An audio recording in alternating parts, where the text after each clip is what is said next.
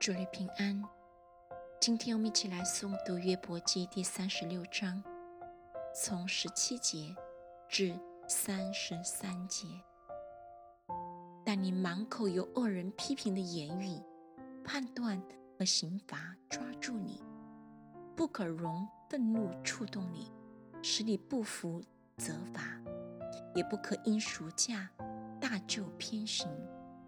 你的呼求，或是你一切的势力，国有云念，叫你不受患难吗？不要切慕黑夜，就是众民在本处被除灭的时候，你要谨慎，不可重看罪孽，因你选择罪孽，过于选择苦难。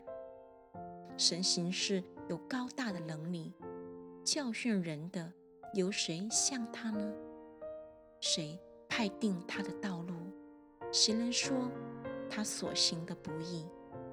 你不可忘记称赞他所行的伟大，就是人所歌颂的。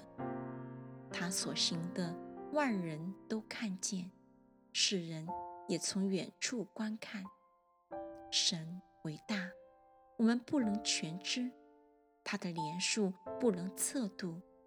他吸取水点，这水点从云雾中就变成雨。云彩将雨落下，沛然降于世人。谁能明白云彩如何铺张和神行空的雷声呢？他将亮光普照在自己的周围，他又遮覆海底。